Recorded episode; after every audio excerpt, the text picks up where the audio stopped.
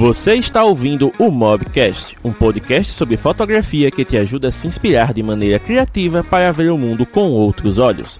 Os fotógrafos James Dantas e Thiago Melo conversam sobre temas relevantes usando a fotografia com smartphones como ponto de partida e entrevistam criadores de conteúdo de diversas áreas do conhecimento para compartilhar suas experiências e trajetórias de vida. Aproveite o episódio, pois ele foi feito para você. Fotografista, está começando mais um super bate-papo aqui. Dessa vez estamos recebendo uma convidada direto do Mato Grosso do Sul. Temos aqui a Rafaela Kivalski ou Chivalski, Rafaela? Como é que pronuncia é, seu nome? Chivalski. Chivalski. É, LS. É C-H-I-V-A-L-S-K-I. É. Tá SL ainda. É, Chivalski. Não, e o pior é que eu, eu apaguei, é. Rafa, eu apaguei, você viu que eu apaguei e corrigi, mas eu acho que o meu corretor, ele interpretou o errado é. como certo e trocou automático. Então foi essa salada. Eu também, demorou anos para aprender. então, falha técnica, mas Legal. temos aí Rafael Mas começando tendo Chivas, A galera já sabe que sou eu. É, Tudo certo. Então, seja muito bem-vindo ao Mobografando. É uma honra ter você por aqui, principalmente uma mobografista que está sempre presente né, na nossa comunidade, acompanhando os conteúdos, acompanhando as lives, e também que nos deu a honra né, de participar do encontro com os seus alunos. Né? A questão lá, aquele bate-papo foi muito bacana, a galera curtiu bastante. E hoje temos aqui a retribuição com você, vindo falar sobre o seu trabalho para a nossa audiência. Então, antes de mais nada, Rafaela, como é para você participar de uma. Você tem o costume de participar de lives? Ah, olha, agora com ensino remoto, estou tendo. Mas antes eu, eu não tinha, não. Eu sou bem tímida, apesar de não parecer. É, eu não gosto muito de, de estar na câmera, não. Eu prefiro estar por trás. Mas agora, de 2020 para cá, com ensino remoto, estou mais familiarizada, tenho participado tanto nas aulas quanto nos eventos. Alguns amigos chamam para o Instagram também. Então a gente vai se soltando no, no vídeo. Ah, perfeito. E temos aqui hoje com a sua touca branca da paz, o Tiago Melo, diretamente de Campos dos Goitacazes. Campos dos Goitacazes, quase enganchei aqui. Então, Tiago, seja muito bem-vindo, meu querido. Dá o seu alô aí para a galera para a gente poder começar a nossa entrevista daquele jeito. Fala galera, boa noite para quem está nos acompanhando aí na live, seja pelo YouTube, Twitch ou Instagram. E bom dia, boa tarde, boa noite para quem estiver ouvindo pelo podcast, né? Lembrando, galera da live, que esse, pod... esse episódio sai como podcast na segunda-feira. Então, você pode apreciar novamente o bate-papo de hoje a partir da segunda-feira em qualquer plataforma né, que vocês desejarem. E eu gostaria também de dar umas boas-vindas aí para Rafaela que está com a gente hoje para bater esse papo, né?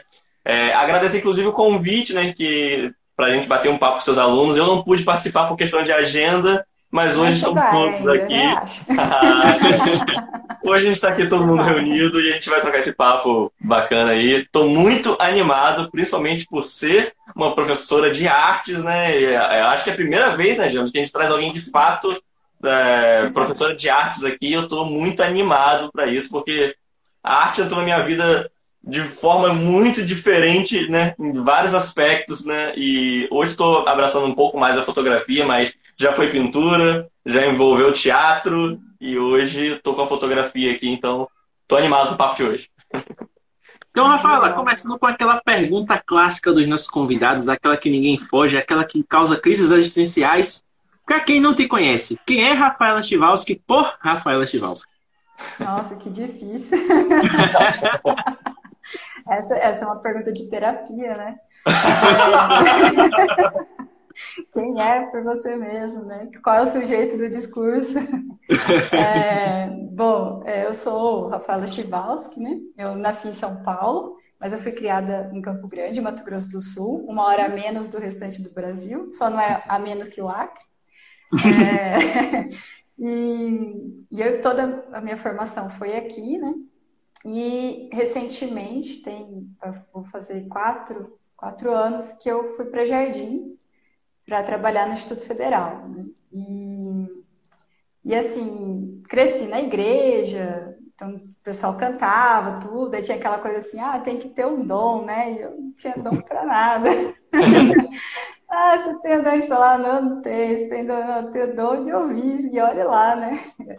É, e, e, assim, mas sempre tinha essa cobrança do ser, é, de ter um dom artístico. Só que na igreja o dom artístico é a música, né? Então não, não me enquadrava, mas cresci sempre ouvindo essa pergunta: qual é o seu dom? Tanto que hoje eu, eu converso muito com os alunos, inclusive sobre isso, né? Essa questão de, de dom. É, mas aí é assunto para outra live. e é assunto para outra live. E, mas aí eu fui, sempre tive. A minha mãe desenha, né? Queria ser arquiteto, mas acabou sendo técnica de enfermagem. Mas ela via ela desenhando, meu primo desenha, e eu fui, fui. E como eu tenho déficit de atenção, mas eu fui diagnosticada adulta, então eu fui uma criança muito agitada, o que não é normal para as meninas, né? Mas eu era terrível. E minha mãe fazia de tudo para eu acalmar. Então, o que, que ela, ela me colocou na escola? Eu ia para a escola, eu ia para um projeto da prefeitura em Campo Grande. Era um projeto que chamava Projeto Pés no Chão. E, e lá tinha. Você conheceu esse, Thiago? Tinha, né? Não, eu já li muito sobre isso. É, ele é um projeto de contraturno, né? Que as crianças e adolescentes vão depois da escola para fazer atividades. E aí tinha pintura em tecido, flor de parafina, bordado. Eu fazia tudo e ainda descascava batata na cozinha para ficar quieta, porque era Mas aí eu fui destacando né, na, na pintura em tecido, o pessoal começou a comprar meus panos de prato. E aí, quando eu fui fazer a, o vestibular, eu, eu pensei em ir para economia, até passei, mas eu falei, ai, gente, economia, eu não sei nem fazer Exatas. conta. né? Não, é, é humanas, mas é exatas, né? Economia é, é a perfeita junção dos dois.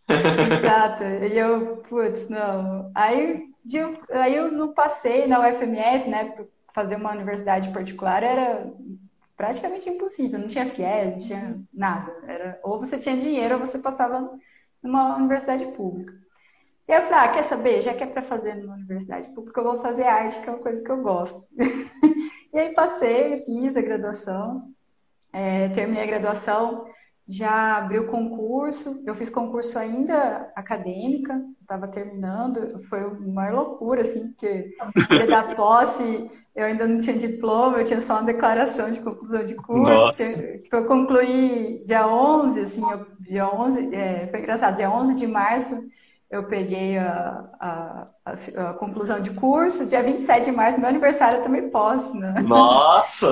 Na, no concurso, foi presentaço, né? Presentaço. E exato. E aí já comecei a dar aula e, e, é, eu nunca quis ser professora, eu sempre falo isso, né? É, não é, nunca foi meu sonho, eu sempre quis ser artista, é, sempre quis assim, trabalhar em museu, alguma coisa que, que, você respire arte o tempo todo, sabe? É, o meu objetivo era, era isso. Mas aí eu fui para a escola e eu tinha uma professora, ela falava assim, ah, o bichinho da educação vai te pegar. E você vai ver, eu odiava quando ela falava isso. Né? Eu tô falando isso porque eu já falei isso na frente dela, né? Então, tudo bem ela assistir, tá ótimo. É, ela falou assim, professora, eu odiava quando a senhora falava aqui na sala de aula. Eu encontrei ela uma vez no restaurante, eu chamei, eu preciso te contar. Eu odiava quando você falava aquilo, mas agora o bichinho me pegou. e é real. Foi isso café. acontece. Ela, ai, que legal isso aqui, que bom te ver, que bom que você está aqui, que você gosta de dar aula agora, que a gente formou, né, alguém legal. E, e, e assim, toda essa minha formação na, na Universidade Federal daqui é, foi muito boa. Meus professores aqui te, me ajudaram muito né? É, eu tive linfoma durante a graduação e eles me ajudaram. Eu não sabia que eu tinha déficit de atenção e eles me entendiam. Então era, foi, foi muito bom. E aí tudo isso que eu tive até né, toda essa trajetória eu tento levar para a escola. Né? Eu tento ser uma professora que, que eu gostaria que eu tivesse que, que eu tivesse que, que eu gostaria de ter tido, né? Sim, então, sim. Eu sempre tento, porque muitas vezes na escola eu não fui entendida, não fui compreendida. Eu era a que vivia na sala da diretora.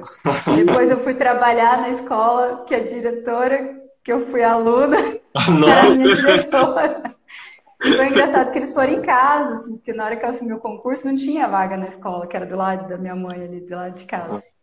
E aí o diretor foi lá e falou assim, ó, oh, tem vaga aqui. Eu falei, não, mas lá no, no coisa do, do, concurso não tinha. não, você vai assumir aqui. Eu falei, mas vocês me conhecem. Você tem certeza disso? E aí ele. Você tem certeza? Vocês foram dos professores. Eles, não, porque a gente te conhece, a gente te quer aqui. Você tem que dar aula aqui. Eu falei, ou eles querem se vingar muito de mim, ou realmente fui uma boa aluna e não sabia, né? E, e aí fui, e aí a, a diretora que, que era na época que eu era aluna, voltou a ser diretora, e numa das reuniões um dia ela falou assim a Rafaela é, é caroça, a Rafaela é igual eu, assim, ela é briguenta. Como assim, né? Como assim? Aí eles... E, aí, e era engraçado que fui eu e acho que mais uns dois, três professores que estudaram naquela escola, e era uma escola de periferia, uma escola pública. Então, acho que uma coisa que me define muito é que eu sempre fui da margem, né? Eu sempre fui ali do, do outro lado da, uhum. da linha. E e eu, eu sempre fui aluna de escola pública, tanto na, no ensino fundamental, no ensino médio, na graduação, e eu voltei como professora de escola pública. Então, o máximo que eu cheguei de uma escola particular foram 30 dias substituindo uma colega, é, e depois a, a escola pública eu, eu, me identifico muito, né? E hoje no Instituto Federal, apesar de ser uma escola pública diferenciada, ainda é uma escola pública, né? Sim. Ainda é, é, é gratuito, e, e, é um projeto que eu gostaria que todas as escolas tivessem a oportunidade de ter é, esse projeto que o Instituto tem, né? O Instituto Federal tem uma equipe, uma estrutura que, que acho que toda escola tinha que ter, né? Tem psicólogo, tem assistente social, tem Sim. apoio pedagógico, tem, é tem setor, tudo certinho. Exato, então eu acho que é, é uma coisa que eu sentia falta. As escolas que eu trabalhei eram sempre muito boas, né? Com as suas dificuldades, mas sempre né, fazendo o seu melhor. Mas eu acho que se todas tivessem um psicólogo, um assistente social, faria muita diferença. Assim, né, inclusive. Minha irmã agradece que meu irmão é psicóloga, né? É, inclusive, deixa eu ver se está online ainda. Ah, eu acho que já saiu. Tinha entrado aí no início da live quando você estava falando, uma pedagoga, psico, é, psicopedagoga, mas eu acho que ela ela falou que ia acompanhar a live de hoje, mas acho que caiu a live dela, que ela tava com a conexão meio ruim lá na casa dela. Se ela voltar, ah, é. pode ser até uma pessoa interessante pra gente, né, trocar figurinhas aqui nos comentários, que é a Lisandra. Mas, ô, ô Rafaela, você falou. Elisandra, uma... tava aí? Elisandra, se for Elisandra que eu tô pensando, é Não, não, é Lisandra. Ah, Lisandra. No meu campus é Elisandra. Ah, não. psicóloga. Então, é, você falou sobre, sobre Instituto Federal Fluminense, né? É, foi algo não, que. É Mato Grosso do Sul. IMS. É, não, Instituto Federal. Eu, eu, eu falei no automático para mim. É porque assim, eu fiquei durante 10 anos né, dentro de um Instituto Federal, que foi o Fluminense, né? Aqui no, no Rio, na minha cidade. E, cara, foi realmente assim, o ensino de arte nos institutos federais é, é, é, é totalmente diferente. Né? O suporte que, que dá é, é, absurdo. Assim, o meu contato com a arte, meu primeiro contato mesmo foi por conta do Instituto Federal Fluminense, na época ainda do ensino médio, é, que aqui, não sei como é na, no Instituto Federal daí, mas aqui você, durante o ensino médio, você tinha a opção de escolher qual área artística você gostaria de experimentar. E eles davam é, aulas de violão, né? iniciação a violão, iniciação no coral, a pintura, a fotografia, a gravura, né? Tinha eram dez oficinas diferentes, assim, e você tinha a experiência de, durante um mês, né, acompanhar todas elas de forma livre, no seu horário de, de artes, obviamente, e a partir desse primeiro mês escolher de fato uma para você seguir durante o ano letivo. E, e, eu achava isso assim maravilhoso porque até então nas minhas antigas escolas né, no meu ensino fundamental eu era né era aquela aula de, de arte padrão. Você vai história da arte e tudo mais. Mas aquele aquela é copia faz desenho. Agora ali não na prática você realmente conhecer poder ter oportunidade de você não fazer aquilo por obrigação, mas por, por algo que realmente te instiga a fazer, eu achava único aquilo, né? E aquilo me animou demais. Tanto que é, comecei com pintura e depois eu virei é, auxiliar da professora. Tive é, anos né, em contato com a pintura em tela. E uma coisa que essa minha professora na época me falava, que conversa muito com o que você falou aí mais cedo, é que ela falou o seguinte, né? Toda, ela falava o seguinte, olha, toda professora de arte ou professor bom ele tem que ser um pouco fora da casinha. Tem que ser, tem que ser um pouco fora da casinha. E ela era uma senhora de 68 anos falando isso pra mim. Você imagina a minha cara com um adolescente ainda, meus 16, 17 anos, olhando pra ela e ela falando: tem que ser fora da. Tiago, se você quiser ir bem nessa área, se você quiser ajudar os alunos mesmo, você tem que ser fora da casinha, você tem que dar uma surtada de vez em quando. Você acha que pra você e pensar, não, você é maluco, não vou mexer muito com ele. Deixa quieto, fala... deixa fazer. É, entendeu? Depois aí... passa uma tinta branca. Não, e aí ela, nesse jeito maluco que ela vivia, né? Era uma senhora de 68 anos com cabelo vermelho.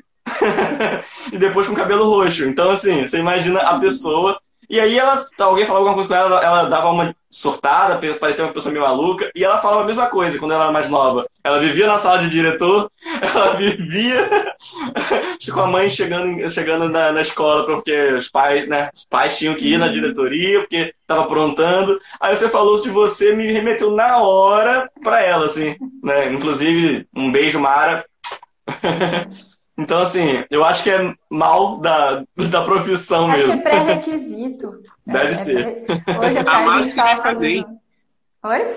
Amados que. Esse que é o mal da profissão, né? Então, amados que vem pra bem. É, Sim. eu acho que é pré Hoje à tarde a gente estava fazendo um encontro de professores de arte do IEP, do, do Centro-Oeste, e saiu essa conversa, eu não lembro o que, que, que comentaram, assim, Aí falou assim, não, se você nunca foi chamado de vândalo na escola, né? Ou alguma coisa assim, você não está dando aula de arte certo, você está fazendo alguma coisa errada.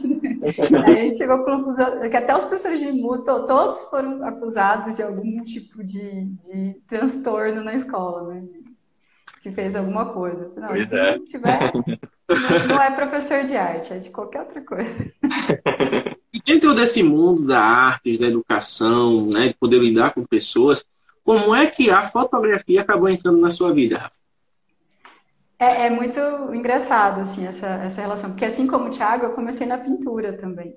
Eu fui monitora de pintura na graduação, de desenho.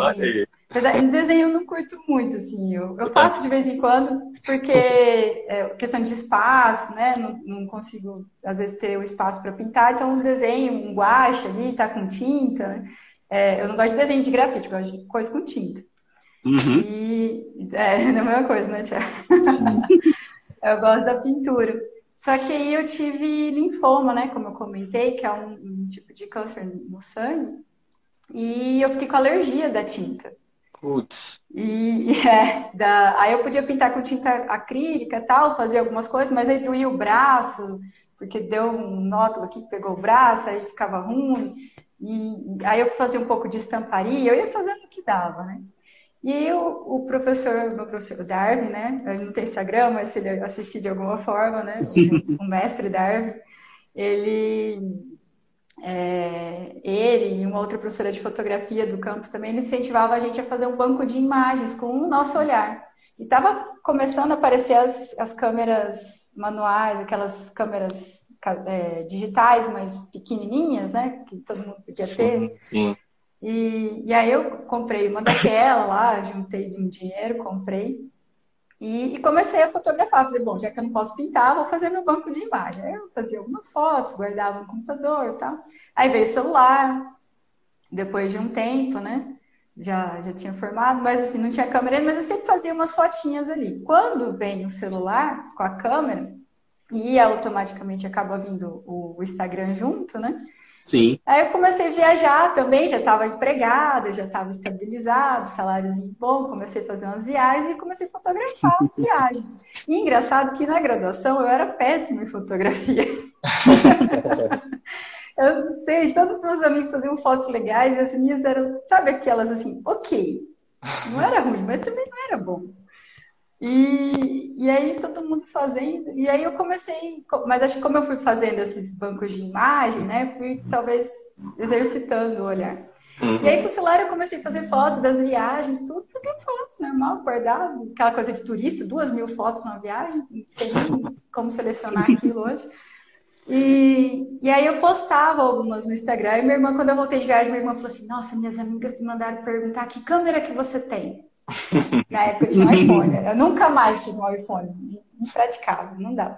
Professor com iPhone. Ou a gente come ou a gente tem iPhone. Né? É, não dá para ter os dois. E aí, aí eu ah, tinha um iPhone na época. Eu falei, ah, é o iPhone, né? O iPhone 5. Aí ela, como assim é um celular? Ah, como assim você achou que é uma câmera, né? ou o olhar de vocês está muito ruim, né? Ou é o celular que está bom demais. A gente nunca assim? bota a fé na gente mesmo, é impressionante. Não, é, é, eu, exato, não caía a ficha. Não, não, ia, eu sempre tinha esse pensamento, assim, né? Porque quem tem TDAH sempre tá errado, sempre, sempre tá ali, né?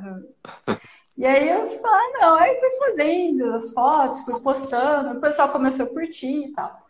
E aí na escola a gente tem o problema, mesmo no Instituto Federal que eu tô, não tem essa vantagem, Thiago, de ter os quatro professores, né? É, sou só eu lá no campus, sou sozinha. Então, o que eles têm é artes visuais. A sorte que eu, dentro das artes visuais eu consigo um leque razoável ali de, de experiências para eles. Eu tento dar o máximo possível do, dentro das minhas condições, né? Mas, assim, uma experiência de teatro, de música. Hoje brinquei no encontro, falei, o máximo que eu consigo é ensinar a apreciar. Né? é. Agora, a experiência estética com artes visuais eu consigo em, em, em várias coisas, né? Porque eu gosto muito de experimentar. Isso é bacana. E aí, na escola, é, às vezes tem tinta, às vezes não tem. Eu sou a rainha do papel pardo, eu adoro guache papel pardo. Né? você, tudo. no Instituto, você dá aula para os alunos do ensino médio? Ensino médio e a graduação também. Também, né? Licenciatura em computação e agora vou para arquitetura também. Perfeito. É, e aí, só que assim, aqui em Campo Grande, eu tinha um problema assim, às vezes tinha material, às vezes não tinha, e mesmo tendo, tipo assim, eu já tinha esgotado todas as possibilidades. E agora, o que, que eu vou fazer de diferente, o que, que eu ainda não usei? Ah, o celular, né? Aí eu comecei a observar, aí eu comecei a pedir para eles pesquisarem coisas no celular durante as aulas. É engraçado, tinha aluno que falava assim, mas tem coisa da escola no Google, professora? assim, que a escola é um mundo paralelo, né? Eu, não, claro que tem, tem tudo no Google, inclusive as coisas da escola. aí eles começaram a usar para pesquisar, e aí eu comecei a pedir umas fotos, umas recriações, umas coisas de perspectiva forçada, desenho, uhum. fotografia. Comecei a pedir uns vídeos do surrealismo. E no ensino médio funcionava bem, porque eu dava aula à noite, eles trabalhavam. Então, a primeira coisa que um estudante né, do ensino médio começa a trabalhar faz é comprar um celular. Nem que ele parcele em 200 vezes, mas ele compra um celular massa. Né? E eu acho legal, porque assim, pô, uma conquista, né? E, e aí todo mundo tinha, e era um problema. Que, como você controla a galera com o celular? Aí quando eu pedi, pedia para usar, deixava de ser um problema, porque estavam usando o celular para aula para pesquisar, para fazer as fotos, para editar, pra, é, mandava para mim por Bluetooth para eu poder salvar na pasta, não tinha internet né, na escola, às vezes nem o nosso 4G funcionava, aí a gente mandava por Bluetooth. Um dos motivos de desistir do, do iPhone também, porque o Bluetooth não funciona, né, quando não é. Na mesma frequência do, do, da, é, da maioria da galera. Isso, aí eu tinha, não, manter o Android que a maioria usa. E então a gente fazia todas essas gambiarras. E, e aí, quando, né, ainda no estado, ainda em Campo Grande, é, eu fui, uma das escolas que eu trabalhava passou a ser de tempo integral. E, e nesse formato, a gente tinha que ter disciplinas eletivas. E essas disciplinas eletivas, elas não podiam ter nomes comuns, que, porque a gente tinha que fazer uma feira das eletivas. Né? Hum. O aluno ia ver lá, tipo o que você contou, Thiago. Tipo, só que assim, ele tinha um dia, é, um dia que ele ia lá ver a banquinha, o que, que cada professor estava oferecendo ali para ele e ia se inscrever para fazer a, a, matrícula na eletiva. Então tinha que ter um nome diferente, tinha que ter. É, assim, não podia deixar de cara assim, que ia ser alguma coisa né, que ele soubesse. Então, você assim, não podia falar eletiva de fotografia com celular. E aí eu fui pesquisar, é, que eu já estava fazendo, né, várias coisas, ele já sabia, eu já estava sendo conhecida por uma professora que, que fazia, né, fotografia com celular. E aí eu fui pesquisar, ah, deixa eu ver o que, que eu acho aqui, fotografia com celular. Aí veio mobigrafia. Ah, nome legal. Aí eu fui vendo o que, que era mobigrafia. Ah, legal. Aí eu falei, não, criar um slogan, né? E eu sou péssima para título. Aquilo, aquilo me corroeu. Aquele negócio de eu ter que dar um título criativo. Você pede ser criativo com qualquer coisa, menos com título. e eu fiquei com aquilo, né? Fiquei semanas ali. Aí achei, montei, aí na época ficou mobigrafia, eletiva de mobigrafia, a vida em 01. Oh. 01. Né? Poético. É porque eu juntei com a professora de matemática. E aí a gente começou a fazer fotografias de fractais. Ah, que legal. Ela...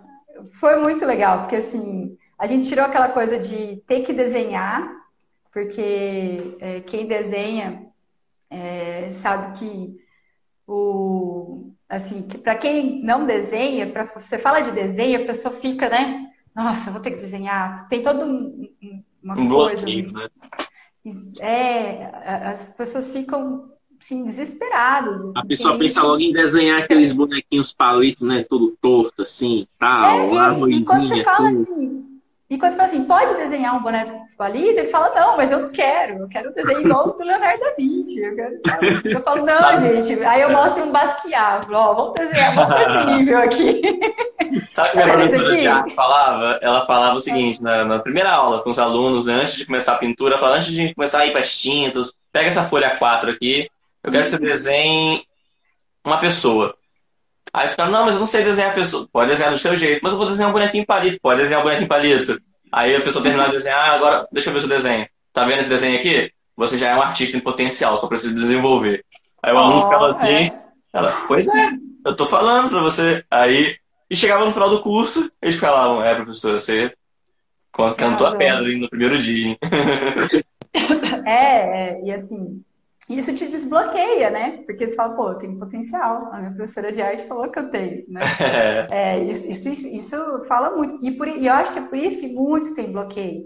Porque, infelizmente, né, o histórico de ensino da arte, a gente tem alguns colegas que, que falam, olha, seu desenho não é, não é bom, né, para ser educado aqui, porque ele está em público. Mas, é, assim, desmotiva mesmo, bloqueia, né? Fala, ó, tá errado porque você pintou a árvore de azul, a árvore não é azul. Né? Mas qual árvore? Onde está a árvore? Né? E, como assim, né? Então, é, são algumas coisas assim que quando chega, ainda mais eu que dou aula no ensino médio, quando chega para mim já está né? No estágio que eu preciso do apoio psicológico ali, né? É bom ter uma psicóloga junto. E eu sei que aí eu fiz a seletiva da mobigrafia e assim, quando a gente chegou, eu cheguei na, no dia, eu, eu fiz um, eu não tenho mais, eu não sei se eu achar foto eu mando no, na comunidade, a gente, a gente publica. É, mas é assim, era uma ca... eu, eu fiz uma caixa, eu peguei uma caixa de papelão e eu pintei o símbolo do Instagram nos quatro lados. Aí eu imprimi umas fotos com, com a, do Instagram assim e fiz uma, uma faixa. Então, de dentro dessa caixa saía essas fotos do, do coisa. E aí eu cheguei na escola, uma hora da tarde, sete horas da manhã, porque era integral, né? Com aquela caixa. Todo mundo olhou e falou, cara, a professora vai fazer uma eletiva de fotografia. Todo mundo já enlouqueceu. Que, professora, vai ser de fotografia? Não posso falar. Professora, vai ser de quê? Professora, vai ser de fotografia? Não. Pra não sei de nada, gente. Mas o Instagram falar, entregou, hein? Aí quando eu cheguei com a caixa ali, eles, ah, né? Aí, e aí quando eu cheguei, aí agora que falou, ó, agora é a feira deletiva. Eu fui indo pra minha mesa, assim, pra minha feirinha, foi uma rica, assim, galera, galera. E aí foi o meio, acho que foi as que lotaram primeiro, acho que foi a minha e a da, da atleta de fim de semana, que era, né? Óbvio. Educação física e arte sempre, né? Mas o que foi muito legal foi a professora de matemática ter vindo junto. E eu lembro que na época da reunião ela falou assim: eu vou fazer com a Rafa né? Eu, eu, só, eu e a Rafa, ela foi a primeira, assim. Já chegou chegando. Gente, é, e, e ela foi e pesquisou, eu falei do fractal, falei, ó, não entendo, mas assim, você acha que dá? Ela falou, cara, dá, dá muito. E ela ensinou os meninos a fazerem, os meninos, as meninas e os meninos, né? é, a fazerem os cálculos de proporção para as fotos, a gente imprimia as fotos, pegava régua, calculava, a gente ficava procurando é, plantas, tudo que pudesse ter um fractal e fazer as fotos. A gente saía na frente da escola, tinha uma praça, a gente ia lá na praça, fotografava. É, foi uma experiência muito legal, foi, mas foi só seis meses, porque depois eu fui para a Secretaria de Educação, seis meses depois eu fui para o IF. Quando uhum. eu cheguei em Jardim, foi um cenário assim, total, é, é, começar do zero, literalmente, assim, em todos os sentidos. É, morar numa cidade nova, uma instituição nova, e, e, não tinha a papelaria, não tinha muitas coisas na papelaria para comprar. E no campus também não tinha nem o papel pardo. Sem recurso difícil, né? Sem recurso nenhum, porque a professora de arte tinha acabado de chegar. Então, assim, ia começar a entrar no inventário de compras. É, a cidade também não estava preparada para ter uma professora de artes visuais, né?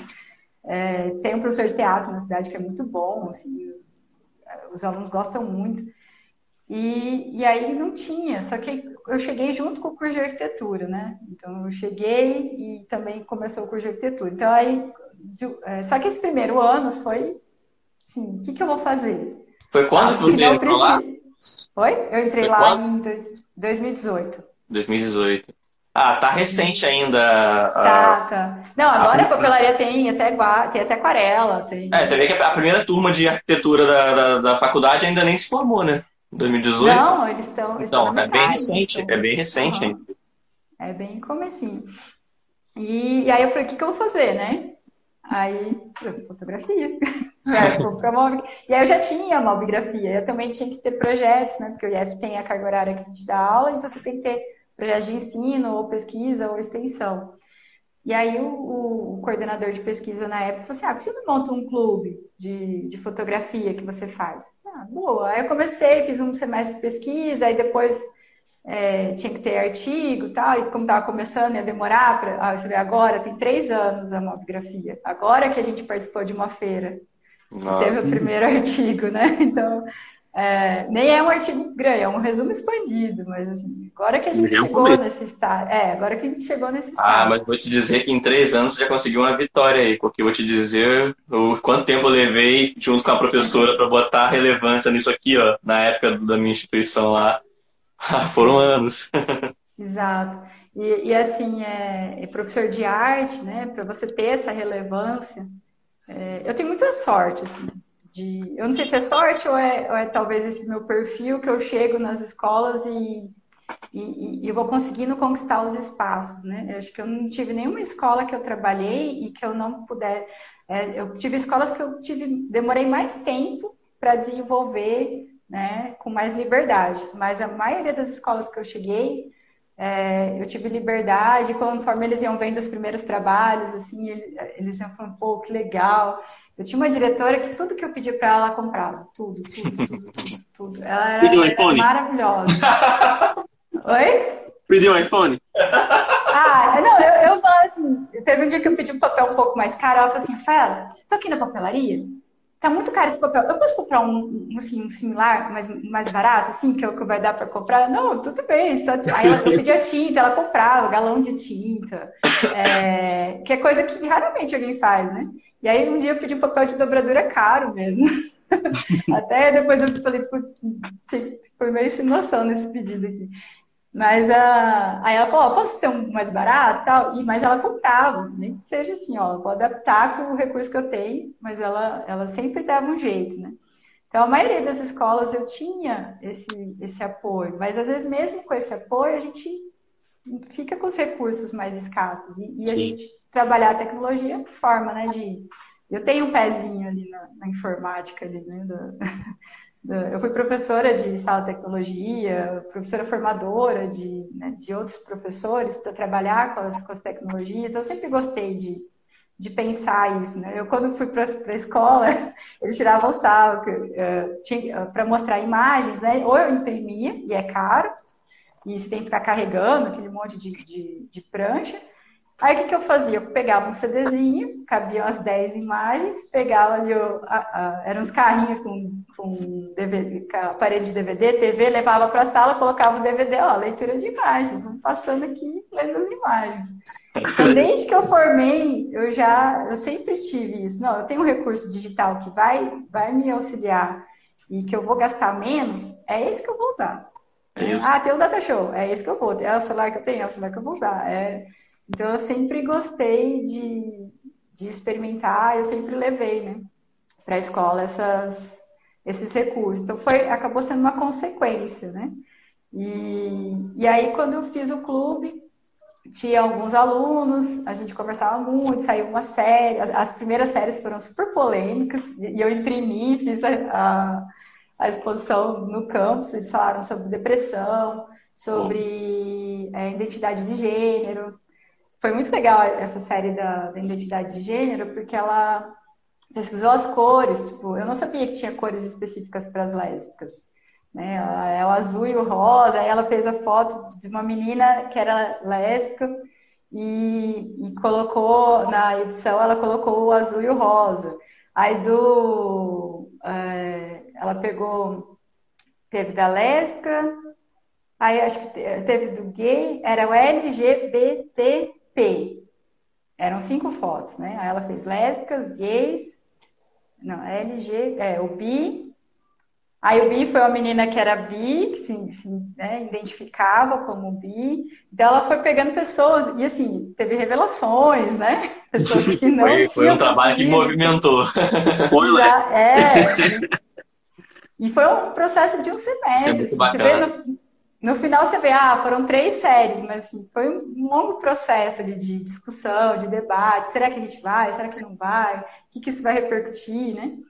E, e aí foi engraçado como a gente tentou solucionar o trans, né? Como que a gente ia fazer para mostrar, né? E aí ela teve Eu a sacada de pegar. Bacana, Oi? Eu acho isso muito bacana, né? A arte sendo usada para provocar, para fazer pensar também, né? Não só para algo estético. Isso é maravilhoso. É, acho que é a principal função da principal, arte, né? essa provocação ali de, de, de, levantar o debate, né? Sim, Ó, botei ali. quer, quer aceitar, aceita, não quer, quer discutir, discute, não quer. Mas eu, eu provoquei isso. Né? E, e, partiu deles. Os temas, eles ficaram livres, né, para abordar o tema que quisesse. Aí um outro participante fez sobre depressão, e, e aí a gente começou a falar assim, fez, e a gente foi uma série de depressão bem colorida. Porque geralmente fala depressão, você fala ah, preto e branco. Melancolia. Sépia, né? Uma coisa bem bucólica. E aí ele falou, não, tem muita gente aí que tá rindo, tá festando e tá pensando em se matar, né? Tá, tá, tá mal. E, a gente não tá vendo. Às vezes ela tá do nosso lado. Então a gente debateu muito sobre isso e a gente foi pensando é, nas imagens que poderiam representar tudo isso. Isso tudo tá no nosso Instagram, né, do, do Clube de Mobigrafia, fazer um merchan aqui.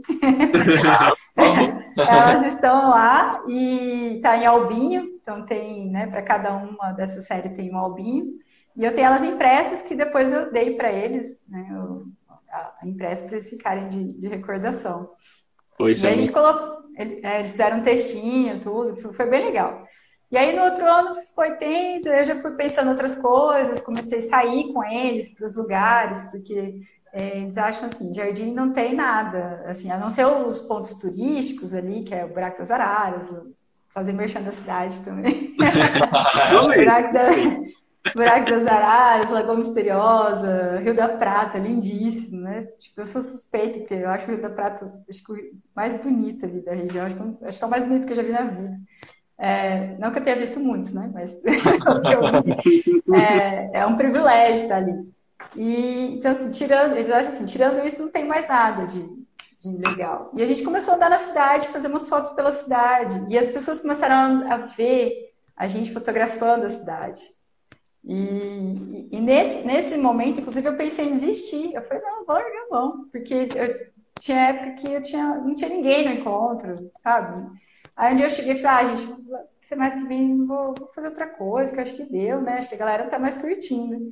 Aí o pessoal vai assim, não, professora, a gente está no IEF, a gente não tem tempo para nada, mas a gente precisa que tenha.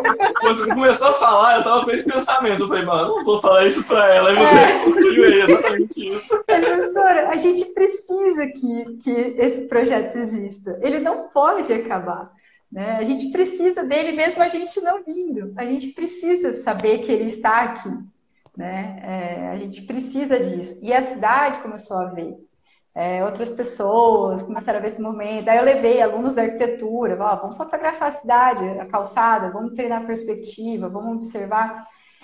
E isso gera um movimento. Quem vê a gente com uniforme, com, as, com os celulares, né? Não, você não vê isso, né? Assim, que beleza Sim, que eles estão é vendo isso. e aí eles começam a ver as fotos postadas, né? E eles falam assim, nossa, mas isso foi aqui. Nossa, isso aqui foi na pracinha ali, do, aquela ali que a gente vai todo dia. Né? E, e, os olhares começaram a mudar. E, e, começar, e aí o professor de português ele falou assim, Rafa, você já viu tanto de perfil de fotografia que está aparecendo? Eu falei, não, o algoritmo não está trazendo para mim. não estou sabendo. Ele falou assim, depois que você chegou, deu um boom. Tem um monte de perfil de fotografia.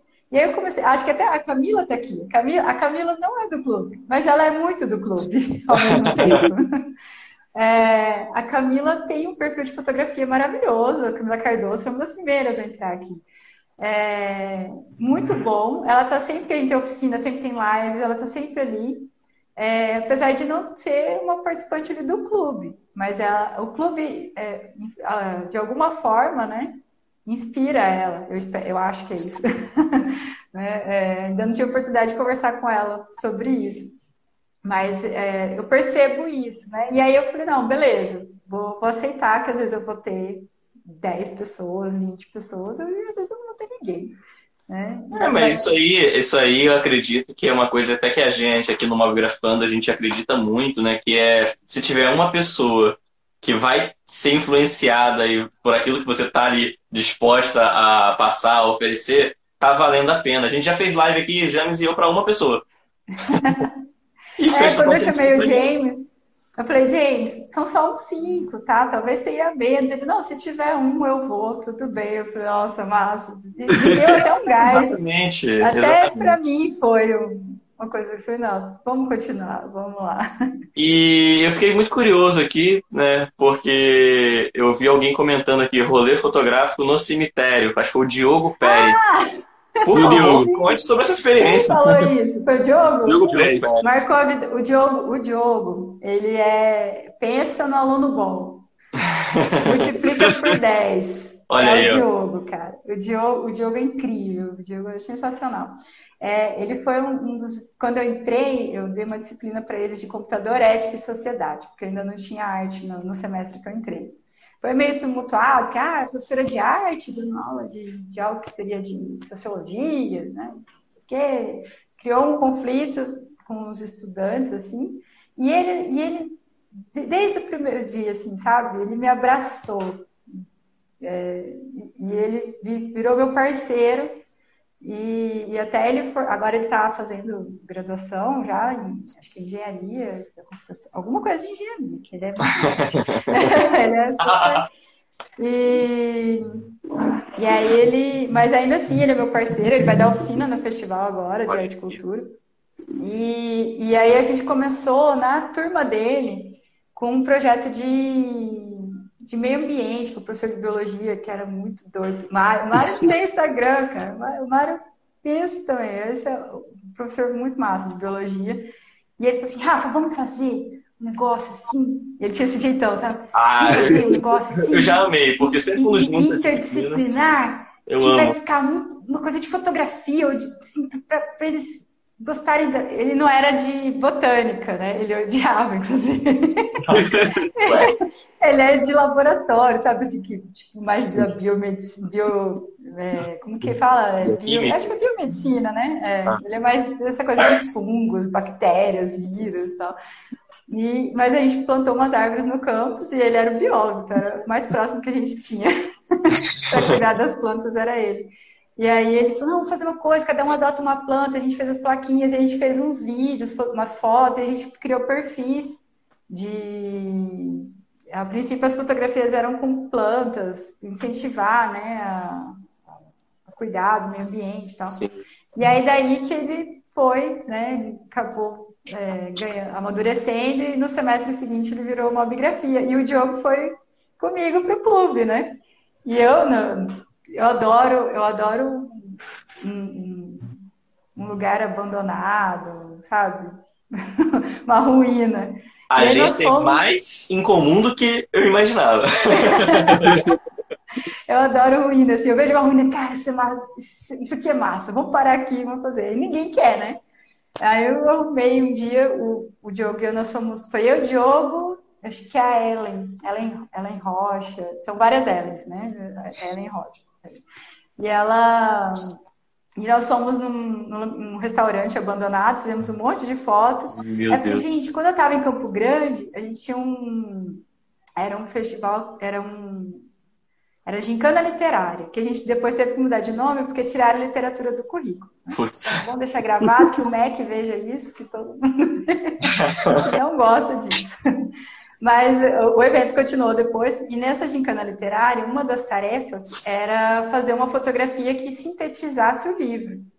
E aí, todo ano eu, pegava, eu ficava responsável por ajudar todo mundo a fazer as fotos, né?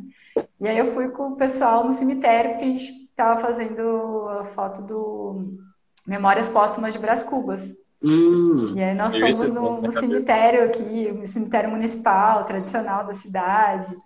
E aí, com as roupas. É, era também muito legal, porque a gente chegava sem nada. De repente, a gente colocava umas roupas por cima, uns acessórios, maquiagem. A gente fazia tudo no lugar que a gente chegava, né?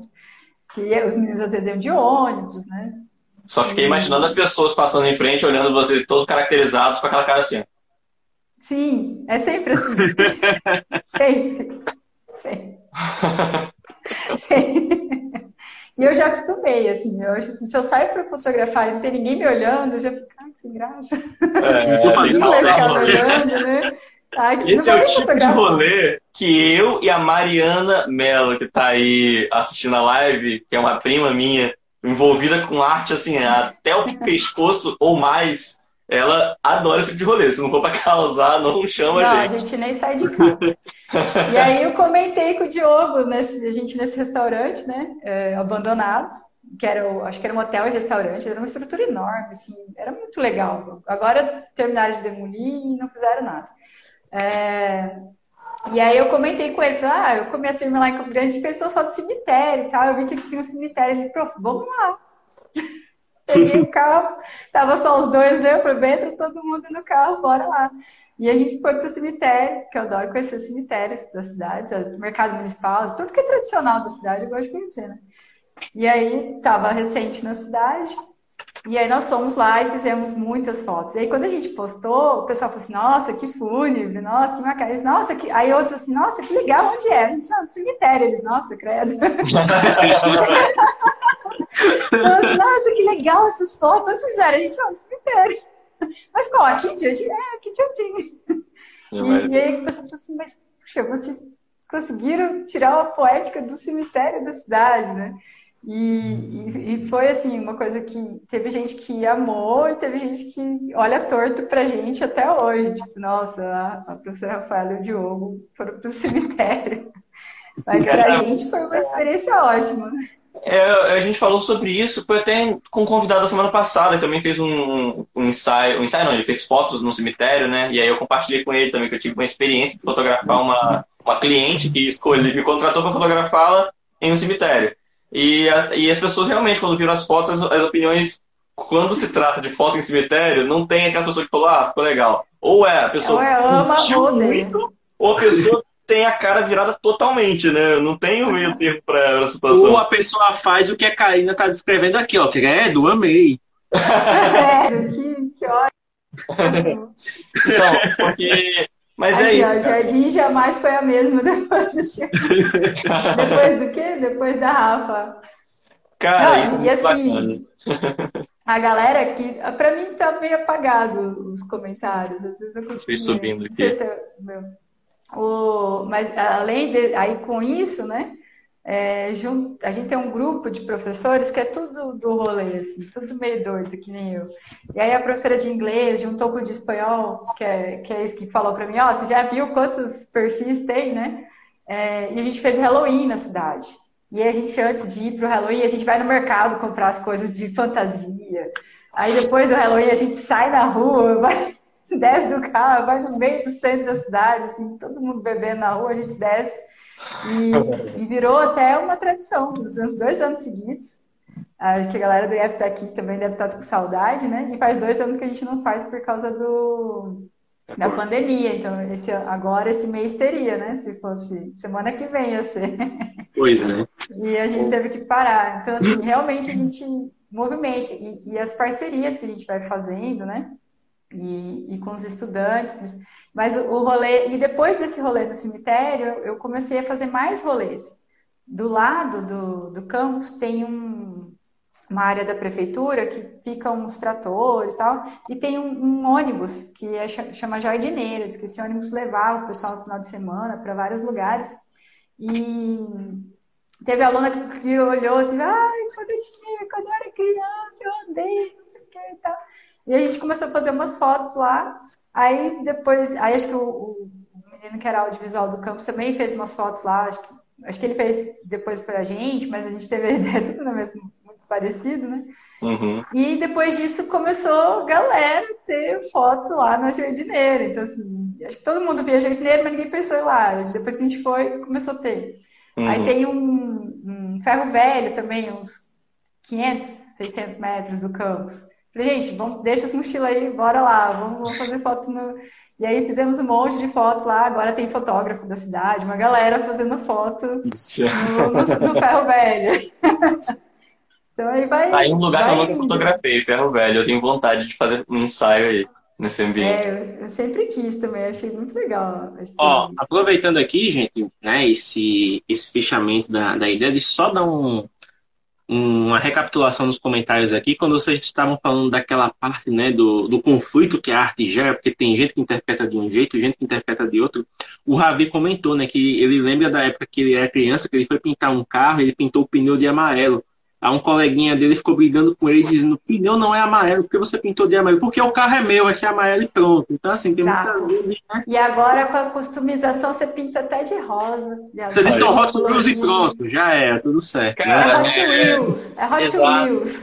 Mas é isso, é isso que eu acho massa da arte, porque a arte ela não se não precisa ficar presa em um padrão. A gente pode interpretar a realidade a nossa maneira e expressar isso da maneira que a gente enxerga a realidade ou que a gente gostaria de enxergar a realidade. Então, assim, é uma expressão artística, né? Você não precisa estar preso. Eu já pintei quadros que as folhas eram laranjas, né? Já pintei quadros que as folhas eram, as folhas das árvores eram rosas, e assim, o céu era lilás. Já pintei quadro com, com céu lilás, você tem noção disso? Então, assim. Ah, o céu aqui é lilás. O porto aí, aqui é... Maravilhoso. Dependendo da é época, é, então, você, você tem uma liberdade artística ali para você trabalhar, você não precisa estar tá preso. A, a graça é justamente a liberdade artística que você pode é, colocar em sua obra. Seja ela qual for, música, pintura, fotografia. Na fotografia, ah, Thiago, mas na fotografia é, tem a pós-produção também, né? Então, assim, Exato. você pode fazer a... Tanto na produção, né? Sim, Dependendo exatamente. de como você produz, e na pós. Na pós, exatamente. É, na pintura a gente tem, pô. Vou falar que, tá, que, o, que o. Que o fugiu o nome agora, Jesus. Salvador Dali tá errado ah. por fazer as, as, obras dele? Como assim? Como assim, é, Salvador Dali, é... você tá fazendo isso? Não existe isso. Salvador. Dali é aquele das coisas derretendo? Isso. É o, o é. do movimento surrealista. Ah, então ele tá é certo. É só olhar, é só olhar pro clima hoje, minha gente. Ele é um cara feito do tempo. Exato. Aqui em Campo Exato. Grande, então, no Mato Grosso do Sul, aqui tá super realista. Inclusive, surgiu uma pergunta aqui também, né? No, na, no, usando a figurinha, que foi do Kelvis.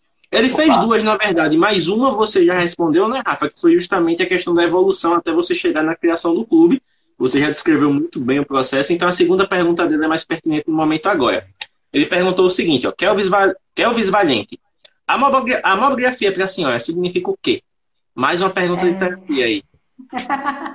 então, é, foi pensando nisso, e foi com todo, tudo isso que eu contei, né, o, o que...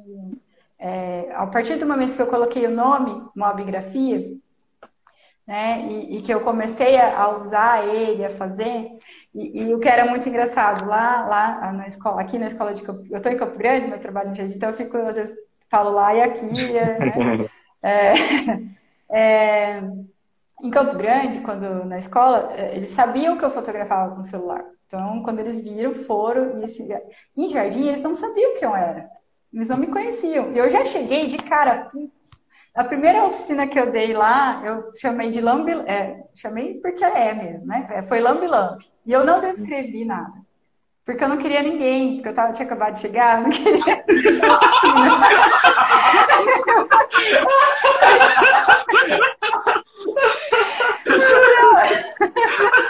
eu vou fazer porque estão pedindo aqui. Momento plot twist da noite. É, eu falei, ó, é, é lambi-lambi. Qualquer não, não tem descrição. É lambi-lambi. Quem quiser fazer, faz. E eu dei a lista de, de material pro, pro coordenador do evento. E, e para minha surpresa, lotou. Lotou, assim, que eu galera é pervertida, né? Achou que Ou eles sabiam o que era e foram, né, pesquisaram, sei lá. Ai, eu, eu, pensei que das piores coisas, assim, pra...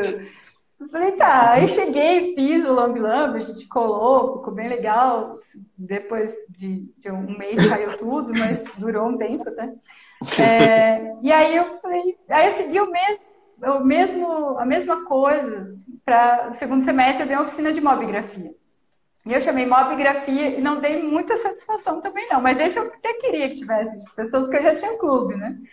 mas aí a galera já sabia. Ainda não tinha feito o clube no Instagram, mas eu já tinha ali um grupo, já estava, né? Já, já tinha, um movimento. Pro, já tinha submetido o projeto, tinha que prestar conta depois. é, então, é, aí eu até queria, mas assim, não, não expliquei muita coisa. E lotou também. E não tem uma vez que eu que eu ofereço uma oficina de mobigrafia que não lota. Toda vez lota. Eu falo, gente, será que. Assim, né? Aí uma colega me chamou para dar oficina em Goiás, remoto, né? Aí eu fiz, coloquei a descrição, lotou. Se eu abrir 20 vagas, lota. Se eu abrir 30 vagas, lota. Se eu abrir 100 vagas, é lota, lota. Sempre lota. E aí eu falei, cara, tem coisa aí tem coisa aí e eu, eu, preciso investigar mais. Eu falei, mas se eu continuar aqui, assim, fazendo desse jeito, eu não vou. Aí eu me inscrevi para o mestrado, né, para fazer o mestrado, e submeti um projeto propondo estudar a mobigrafia. E é tão complexa a mobigrafia que eu já estou na segunda orientadora. a primeira não rolou, né? E, e, agora eu tô, tô lendo bastante, tenho pesquisado, é, tem três, três trabalhos acadêmicos a respeito, né? Tem o, o primeiro que é Mayra Bortoni, que ela fez especialização na USP, ela fez é, é, um, é um artigo né, de final de curso de especialização que ela, é da fotografia à mobigrafia. E aí ela explica né, essa, como é, o que é a fotografia, como que ela chega, e ela faz entrevistas com o Ricardo Rojas, com o Cadu. É, é Sim. Cadu? Não. É, Cadu. O né? Cadu Lemos. Cadu Lemos, e acho que tem mais uns dois. Acho que tem uma mulher e mais uma outra pessoa, um outro mobigrafista também, que fala a respeito. Assim, foi a primeira vez que alguém colocou isso na academia, né? Então, ela, ela é a minha referência atualmente, que ela é a primeira. Aí depois teve, quase que ao mesmo tempo, né? Teve uma, acho que é Sara, é um trabalho de TCC, de licenciatura em artes visuais. Ela fez a mobigrafia como uma possibilidade de você trabalhar na sala de aula o retrato. Né? Aí Sim. até eu, eu, lembrei de você quando eu li, James, que você falou, ah, o retrato é o que mais né, as pessoas gostam, que, que você pode comercializar, né? E, então ela propõe o retrato, porque o retrato na, na, pintura, nas artes, né, ele tem muita, muita simbologia também, tem, tem Sim. enfim, dá para fazer muita coisa. E, e tem uma tese de doutorado de um fotógrafo que é, acho que é Rodrigo, Rodrigo Galvão, Rodrigo Galvão alguma coisa, Souza, acho. Santos Souza, é com essa, é Rodrigo Galvão. Ele é de um fotoclube, acho que de São Paulo. E, e aí ele fala da mobigrafia como experiência estética. E aí, como é uma tese de doutorado, é um trabalho um pouco mais né? Complexo. É, com mais elementos, tem mais coisas. Mas ele segue, é, inclusive acho que ele, ele cita a, a Mayra e, e já, já traz assim um pouco mais. E, e como eu estou num, num programa de estudos de linguagem, é, eu estou vendo fotografia, estou vendo tudo, só que assim, eu estou tendo que me encaixar em alguma linha de algum professor, né? E agora eu vou, eu tô, vou conversar com a minha orientadora segunda-feira para a gente amadurecer melhor o projeto, porque ela, ele vai agora para a linha da análise do discurso. Hum. Então, então, vamos ver o que, que vai virar. Mas uh, eu gostei muito de uma coisa que o, que o Rojas disse na entrevista para a Mari, que fala assim que a mamografia é uma imagem eletrônica, então ela traz, é, ele tem um, é, é um outro formato, né? Uhum. De, de fazer. Mas eu acho que a mamografia, na verdade, que tem essa discussão, né? Se é foto, se não é, mas acho que isso é mais questão de, de conceito, de acho que imagem é imagem, né? Tem, eu acho que a mamografia ela tem mais a ver com, com, que, com a performatividade, vamos dizer assim. Porque, é, porque você, o que a gente faz com o celular, a gente faz com uma câmera também. Né? Então, por que, que a mamografia é diferente? Porque a, o celular tem uma, é, uma função diferente, né? E aí ele te gera um estímulo diferente. Eu já vi algumas pessoas falando assim: ah, com o celular eu não me concentro para fotografar. Porque eu posso ver uma, uma, mensagem, ver alguma coisa aqui e não vai. Eu não, não tenho esse problema, né? Se eu falo, vou fotografar a mensagem que lute, depois eu vejo. é. né? Não, Passa o dedo na notificação e continua. Vai ali e continua. Ou põe no modo avião para não atrapalhar e continua fotografando. Então, acho que tem recursos no celular para você só fotografar. E aí ele é pequeno, a gente dá uma descrição, é, é, essa coisa, às vezes, até de assim, você fazer algo escondido, mas ao mesmo tempo não é, porque você vai publicar e todo mundo vai ver aquela foto que você fez escondido. Eu acho que tem mais a ver com, com esse senti com o sentimento, com como a gente se comporta, com como ela é feita, do que assim, de se ela é ou não imagem, se ela é ou não fotografia. Eu acho que tem mais a ver com, com a forma com que a gente trabalha né? com o celular que é diferente da câmera. Câmera eu pego, então quando eu pego uma câmera, eu já penso, ah, tem que configurar isso, tem que configurar aquilo, eu tenho que cuidar da luz. Tenho... Quando eu pego o celular, eu olho o lugar e eu faço. né? é. Eu acho que essa discussão eu... toda, o, o, Rafa, é, eu acho que simplesmente quando alguém começar a questionar, acho que você, até, assim, pelo menos eu posso responder dessa forma, se você estiver de acordo, de pode, pode, pode falar também. Eu penso o seguinte, você registrou o momento utilizando a luz? Então é foto. Não importa a ferramenta que você está utilizando, né? Eu, eu fui daqui de Campos para o Mato Grosso.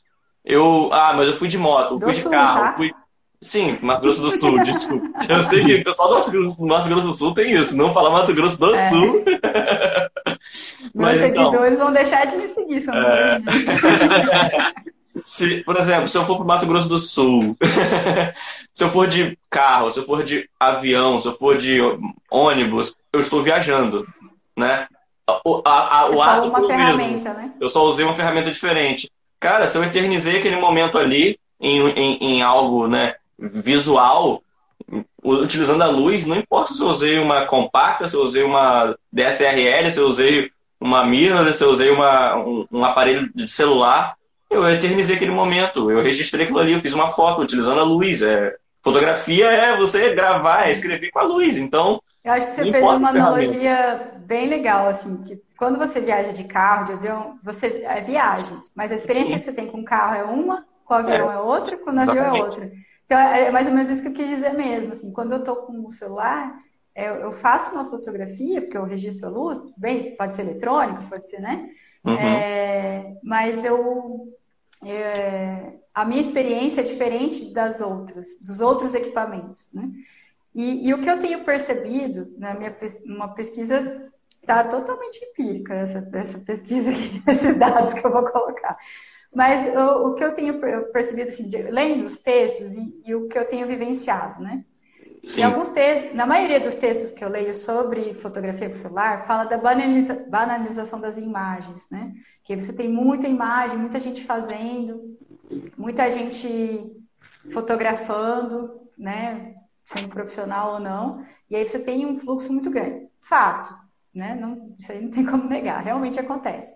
Mas o que, que eu percebo quando eu filtro a tag mobigrafia? As, a, o tipo de imagem que vem é uma imagem preocupada com a estética, preocupada com o enquadramento, preocupada com uma edição. É, é uma imagem gostosa de ver, sabe? É, quando você não sei se vocês já fizeram isso, provavelmente vocês têm a tag do Mobgrafando, né? É uma tag gostosa de ver. né? O James falou assim: Nossa, eu tenho dificuldade para escolher, escolher qual que é melhor. Eu acho assim: você, você vê um negócio que é gostoso de ver, né? Que a, a, o tio Virso, Sigue, tio Virso, se você vê nessa live, ele, ele fala muito disso, assim, tipo, né? A gente tem. E aí, uma coisa que eu vou tentar justificar, inclusive com essa fala dele é, o termo mobigrafia, né? É, é um termo criado para é, indicar algo que nos dá prazer.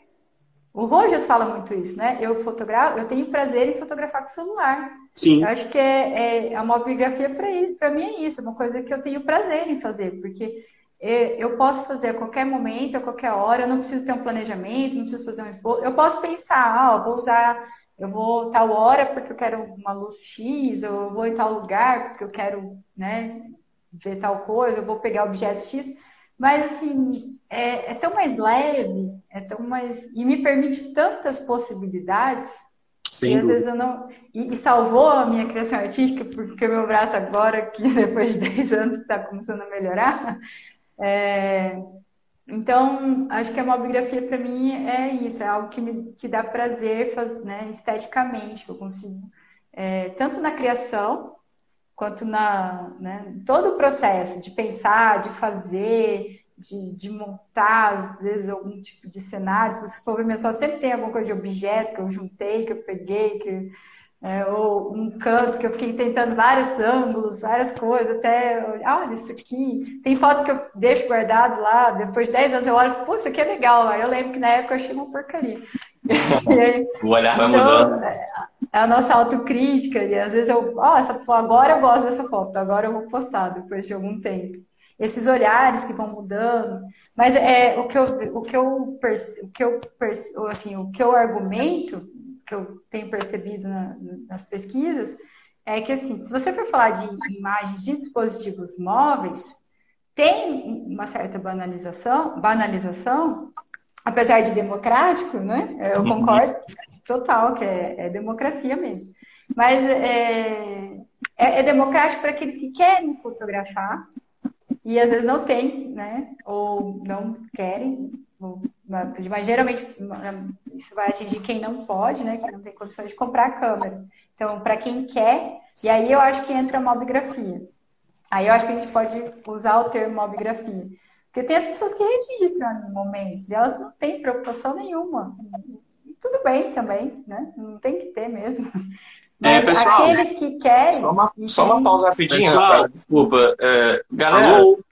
Não, a gente está te ouvindo, James. Só, não, só é porque teve uma queda de energia aqui, desconectou. Ah. Então pode ser que parte do que vocês falaram tenha se perdido. É, era isso que eu ia querer saber. Na hora que travou, que o James travou, vocês continuaram ah, assistindo eu e a Rafa falando sobre? Porque a gente continua conversando. Eu não sei é. se para vocês o nosso papo estava rolando, né? Então eu quero saber Só sei que a galera do podcast vai me matar esse cortado, porque puta que ah, enfim, foi é algo fora do meu controle. É, desconectou aqui, deu uma queda de energia, oscilou, voltou. Então tomar que quando voltou, foi só reclamar. Então, pelo menos a gente fazer o um encerramento aqui, né? Do, do... Mas galera, a gente estava também, mas a gente. Eu acho que, Rafa, a gente travou para eles também. Eu acho que a gente é, não tem o né?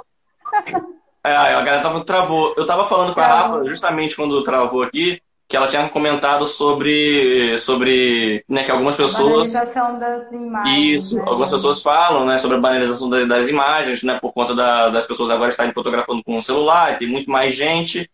E eu falei com ela né, que eu até entendo o ponto de vista dessas pessoas, porém eu enxergo muito mais também como algo que agora é mais democrático, né, porque é, você dá um acesso mais prático e mais facilitado para pessoas que gostariam de experimentar fotografia e não tinham condições de comprar uma câmera, por exemplo, né? Hoje você tem aí é, câmeras de entrada na faixa dos 3 mil reais, o, menor preço, assim, com a alta do dólar deve estar até mais caro, né? Então, assim, é, então, assim, eu entendo quem fala sobre a banalização da imagem, porque realmente a gente tem uma enxurrada de fotografia, uhum. muito mais gente fazendo, porém muito mais gente tentando, experimentando essa arte maravilhosa que a gente ama, né? Então, é, por isso que eu enxergo como algo mais né? democratizado, né? E não como algo banalizado. Até para fazer um complemento nessa questão, é, a, a mobigrafia é algo que eu vejo como uma das poucas artes, né?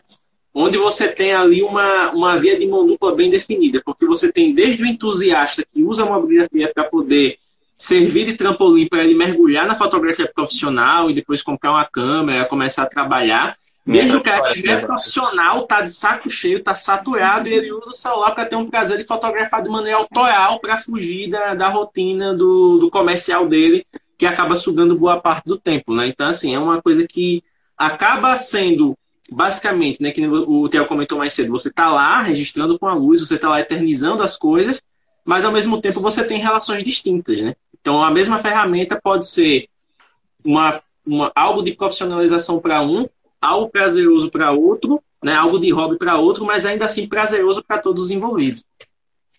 É, foi o que eu, que eu comentei com o Thiago, que eu entendo. Uh, é, aí eu fiz um contra-argumento, né? Assim, sim, sim. a gente não pode negar a banalização. E aí, puxando a sardinha para o nosso lado, assim, o que eu percebi pesquisando as tags é a diferença de quem é, usa o termo mobigrafia, né, identifica suas produções com o termo, são essas pessoas que você citou, James, que é as que são entusiastas, que querem. Então, assim, nesse ponto, é, é, é muito democrático, porque ela abre para quem às vezes não conhecia, né, ou quem queria, ou quem, então, assim, ela, ela abre esse espaço. Mas, de fato, tem as outras pessoas, e, o que eu tinha falado, né? Assim, tá tudo bem, que só fazem ali algum tipo de registro, né? sem muita preocupação. E a gente gosta porque vira meme.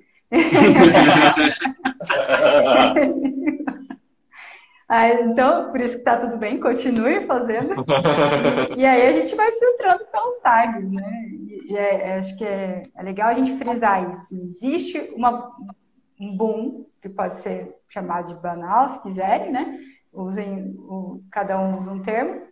Mas o fato é que quando a gente fala de damobigrafia e você filtra esse termo, você tem já um outro tipo de imagem. Que aí você não pode falar que é banal. Pois é. Isso é bem verdade. E, gente, o tempo passou de um jeito aqui que nem percebemos. Já vamos aqui em quase uma hora e meia de transmissão. Você quando a gente quando a gente conversa sobre algo que gosta, principalmente com pessoas que são tão apaixonadas por isso quanto a gente, né, vai embora e é um negócio bem legal. Então, Rafa, só para a gente dar uma, uma direção. Passou um caminhão aqui. Só para a gente dar uma direcionada para o escopo final aqui da live, né? Ah, é, sobre... a live não. Não, calma. Para de gravar, a gente continua conversando. sobre, sobre a questão do clube da mobigrafia, né? O clube que você criou junto dos alunos, tal. Como é que tá as atividades hoje, né? Como é que tá a participação dos alunos? E até onde você quer elevar o nível das atividades e onde você quer ver essa galerinha chegando no futuro? Nossa, boa pergunta. Bom, o, o, do futuro, né? É, hoje, Tá bem. É, o Kelvis está aqui, a Raquel, não sei se entrou. Hoje eu tô com um grupinho bem legal. É, é um grupo que eu, a Raquel eu conheci, a Raquel e a Ana, que são do ano passado, acho que eu vi elas um mês, que foi antes da pandemia, depois só no online. O Kelvis eu nunca vi pessoalmente, porque eu já comecei a dar aula para ele online. Uhum. E, e mesmo assim eles vieram, né, para o clube. E eles estão dando uma outra cara para o clube que eu queria muito que, ela, que já tivesse essa cara e hoje eles estão trazendo essa cara. Eles, eh, nós montamos uma oficina, é, não foi eu, foi eu e eles, né? Nós ofertamos essa oficina, o Kelvin ministrou, a Raquel, a Ana, é, tem a Nair, tem, tem, tem a, a, a Breila, que está bem ativa. E a, a Fernanda, que ela participa, mas às vezes ela fica tímida. E é, dá esses. Mas cada um tem seu tempo. Então, e nós ofertamos juntos, e é uma coisa que eu queria muito, essa autonomia, sabe? De, é, e aí, se for pensar de futuro, é uma coisa que sim, eu quero muito que eles tomem a frente. Eu quero que se um dia eu, eu não puder, eles possam. Isso é maravilhoso. Que eles continuem, que eles sigam. É, eu quero que eles se sintam tão seguros e tão acolhidos no clube que é, eu sou a pessoa que assina, eu sempre falo para eles, eu sou adulta responsável, né? Tem que assinar ali e que se der problema, mas que eles tenham, não, eu vou fazer, né? Eu vou ali, eu, eu vou montar isso, e, e, e hoje o grupinho que está tá comigo ali está tá tendo essa, essa, essa, esse protagonismo, né? Que está na moda essa palavra. E, e aí, além da oficina, nós fizemos, a Raquel e a Ana, que estão há mais tempo, nós fizemos esse resumo expandido, que foi para a feira aqui do, do, nosso campus, e nós ficamos em terceiro lugar na feira. Olha! E, e foi assim, vamos, vamos. Aí até, até tipo, a segunda, né? Eu falei com ela, até sexta a gente tem que mandar. Aí a gente escreveu super rápido. então agora, é, e agora a gente gostou né, da, da, desse rolê aí da, da pesquisa. Então agora a gente vai amadurecer as análises, a, a, pensar em algumas fotos, em algumas coisas, o que, que a gente vai fazer para o ano que vem submeter de novo. Aí agora a gente vai ter um ano para fazer algo para a gente ganhar primeiro lugar, porque agora a gente quer primeiro lugar. e, e agora, dia, já vou fazer outro merchan. O professor não pode ver, né? aproveita, aproveita, passa assim. A gente. Não, inclusive, se vocês puderem, eu já ia convidar vocês, eu convidar ao vivo para não falar não. É, dia 17, 18 19 de novembro, a gente vai ter o Festival de Arte e Cultura do IFMS. E aí eu vou ofertar uma oficina de mobigrafia, que é a mesma que a gente já ofertou para o campus Campo Grande. Foi legal, porque assim, o interior deu uma oficina para a capital. Então, foi, é, foi bem legal. Desculpa, isso. pode repetir as datas? Dia 17? 17, 18 e 19. De novembro. Aí, a... Isso, de novembro. Aí à tarde nós vamos fazer a oficina, à noite nós vamos lançar é, um concurso de desenho, o, o, primeiro festival de mobigrafia e um festival de lettering. E aí eu estou querendo uh. para o festival chamar os avaliadores pessoas mobigrafistas, né? Olha. Então eu já eu ia fazer o convite lá na comunidade, mas eu já estou aqui, a comunidade já. Nesse caso eu já adianto logo. É, no dia 17 eu vou estar viajando e dia 18 e 19 choca com o Marketing Show, né? O Tecto Marketing Show que vai ser um evento aqui em Maceió, na capital que é o maior evento de marketing, inovação e vendas do Nordeste. E provavelmente, como, provavelmente não, já tá ah, quase aquele que a gente fez a propaganda para você. É, que o Mobile vai ter uma oficina de fotografia mobile lá justamente. Então, se o Tiago tiver disponível desde já, já coloco ele para representar-nos e vai estar bem representado.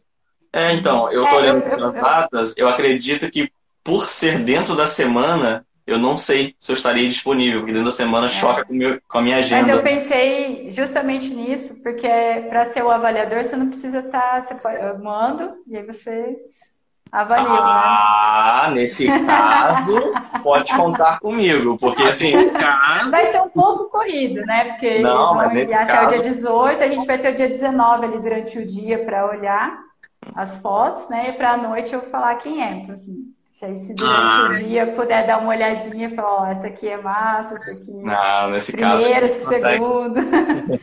então aí, vamos conversando. E aí pode gravar um vídeo, qualquer coisa, né? Pra falar, ó, se não puder estar ao vivo, a gente, tá, a gente pensa em tudo, tem plano A, B, C, D. se eu conseguir uma live. Ah, eu esqueci de falar, eu preciso falar disso, eu preciso né, citar. É, um grande parceiro que eu tenho em Campo Grande, que ele fazia é, ele ia nas escolas, ele foi em dois anos seguidos fazer palestra com os meus alunos, que é o Dick Arruda. Quando eu comecei a pesquisar mobigrafia, eu encontrei ele, que é um artista de Campo Grande, que é mobigrafista. E ele ganha dinheiro com isso. O Instagram dele todo é. Ele tem 40 mil seguidores. Né? Ele tem o trabalho dele de fotografia é, profissional, com câmera, que é fotografia documental que ele faz e, e o trabalho de mobigrafia. E eu comecei a conversar com ele tudo, e ele foi nas escolas, sempre foi assim, na faixa.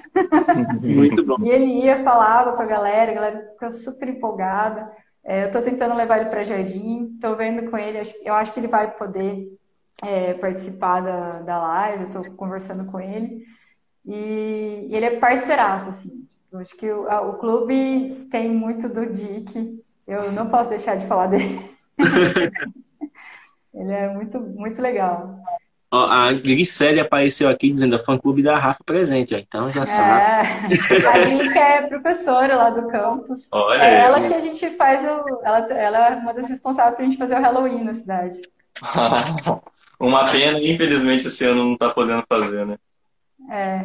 Mas vamos tá torcer para que no ano que vem ele possa ser feito e vai compensar esses dois de ausência. Ah, a gente vai botar máscara de, de tudo quanto é personagem. pois é. Cara, Rafa, primeiramente, muito obrigado pela sua disponibilidade de estar aqui conosco. Foi uma conversa muito legal. Acho que, por, apesar do tema né, parecer assim um pouco mais acadêmico, né, porque você vê educação tal, você pensa coisa, mas acho que a gente nunca teve uma, uma professora falando de maneira tão descontraída por aqui, né? Foi realmente um, um bate-papo muito bacana. Ver a interação dos seus alunos aqui também mostra né, que o projeto que você faz é um projeto que realmente ele não apenas completa a carga horária flexível dos seus alunos, mas também conquista um lugarzinho ali no coração deles. ali, ó, no, no comentário.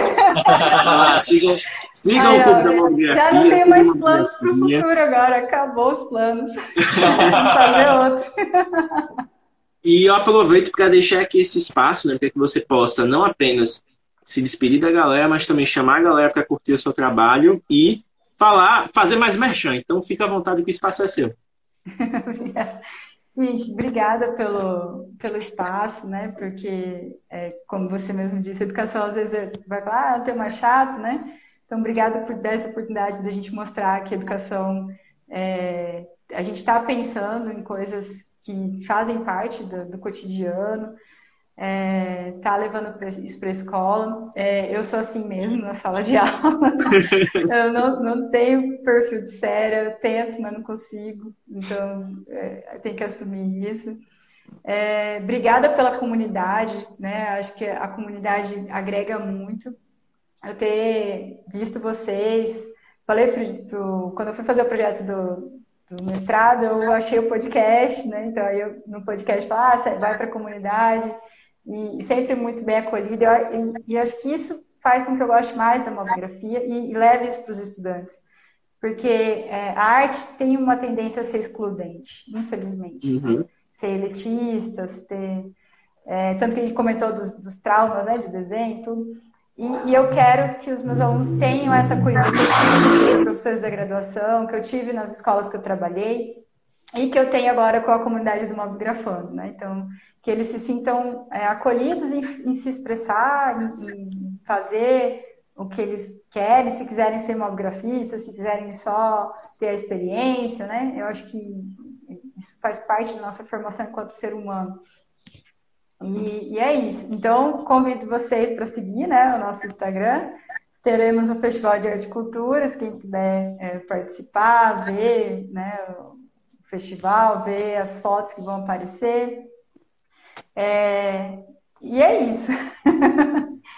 é isso que eu já trabalhei demais esse semestre, né? já foi feira, já foi live, já foi aula, já foi festival, já trabalhei bastante. Mas é assim mesmo, eu gosto muito. Acho que se eu não tiver todo esse movimento, parece que fica, fica estranho, né? Tem que ter. Se torna algo mais. Muita, é, e, e vamos aí, gente, rolê no cemitério, rolê no velho, não se reprima, vamos sair fazendo foto. É isso aí. E, Tiago, aproveitando aqui o espaço, mais uma vez agradecer né, a sua presença, ajudando a conduzir essa conversa maravilhosa, que ainda não, né? Duas pessoas aí com um background tão semelhante na arte, na educação. E aí deixo também esse espaço para que você possa fazer os seus comentários finais e soltar seus spoilers aí pra galera, porque eu sei que tem coisa de imersão pra sair, né?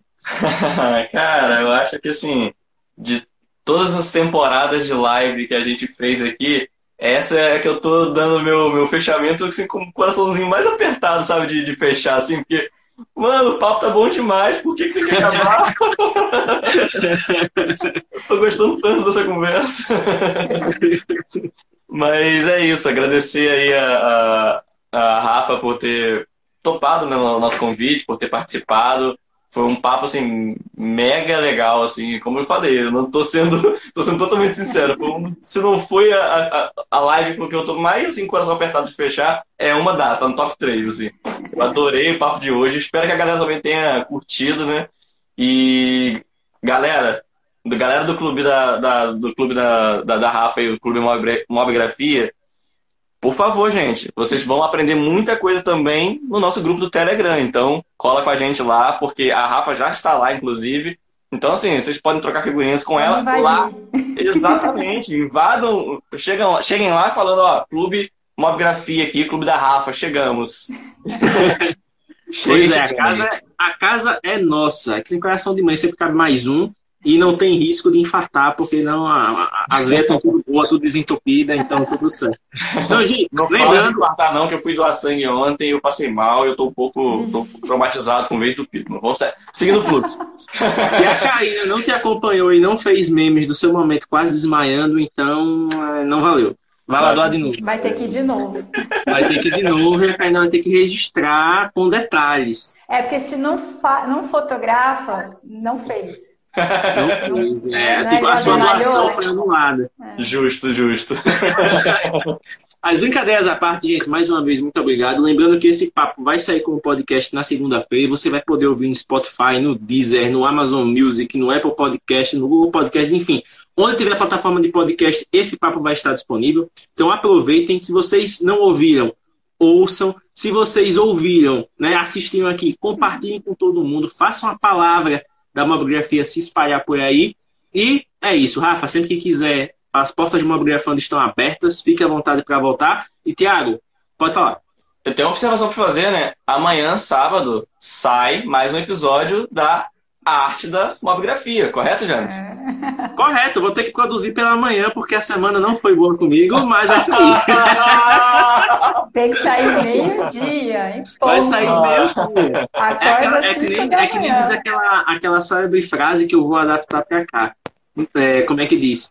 O episódio não sai porque está pronto, ele sai porque tem hora para sair. Então, de uma hora, de um jeito ou de outro, vai ter episódio, assim como o 2,5, né? surgiu na semana passada, mesmo aos tempos e barrancos.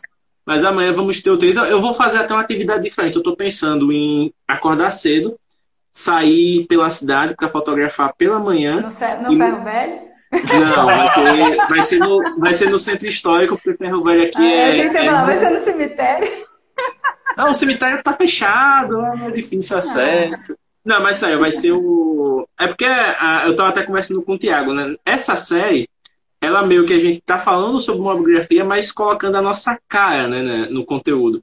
Então, que maneira melhor de falar sobre fotografia na prática do que mostrar como eu fotografo? Então, eu vou fotografar aquele ambiente que me faz bem, um ambiente que eu realmente gosto de mostrar para o mundo e que faz com que vocês que estão aí nos assistindo, que estão aí nos vendo, sintam cada vez mais vontade de nos visitar, porque ainda não a fotografia também tem esse potencial, né, de marcar ali na sua agenda, tenho que visitar a cidade e tal. Então, quem sabe um dia a gente não faz aí um intercâmbio jardins, Penedo, onde casa, Penedo. A gente faz esse conta em Penedo, com certeza. Vai. Pois é. Então é isso, gente. Mais uma vez, ó, eu tô agradecendo demais, né, porque essa live a gente tem que ser grato mesmo, foi um papo muito bacana. E eu espero que os, tanto os alunos da Rafa quanto o público que assistiu aqui no geral sintam-se à vontade para interagir com todas as comunidades citadas. Então, sigam o Clube Mobigrafia. Se você não segue aqui o Mobigrafando, siga. Se você quer interagir com a galera, vai lá no Telegram, t.me barra. É sucesso. E é isso. Um grande abraço e até o próximo próxima sexta com mais uma live aqui. Valeu! Eu.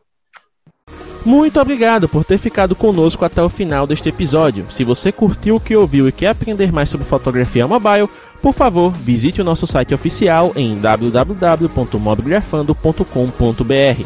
Além de ter acesso aos depoimentos da comunidade, aos destaques do mês e a blog posts riquíssimos, você também consegue interagir com o feed do nosso Instagram, ter acesso ao nosso canal no YouTube e interagir com o grupo oficial do Telegram, onde você pode conversar com mobigrafistas de todo o Brasil. Além disso, você também tem acesso ao Anuário da Mobigrafia 2021 uma pesquisa riquíssima que fizemos com o apoio de outras comunidades e que tem como objetivo mostrar o comportamento de quem fotografa com celular no Brasil. Então é isso, muito obrigado pela atenção e até a próxima.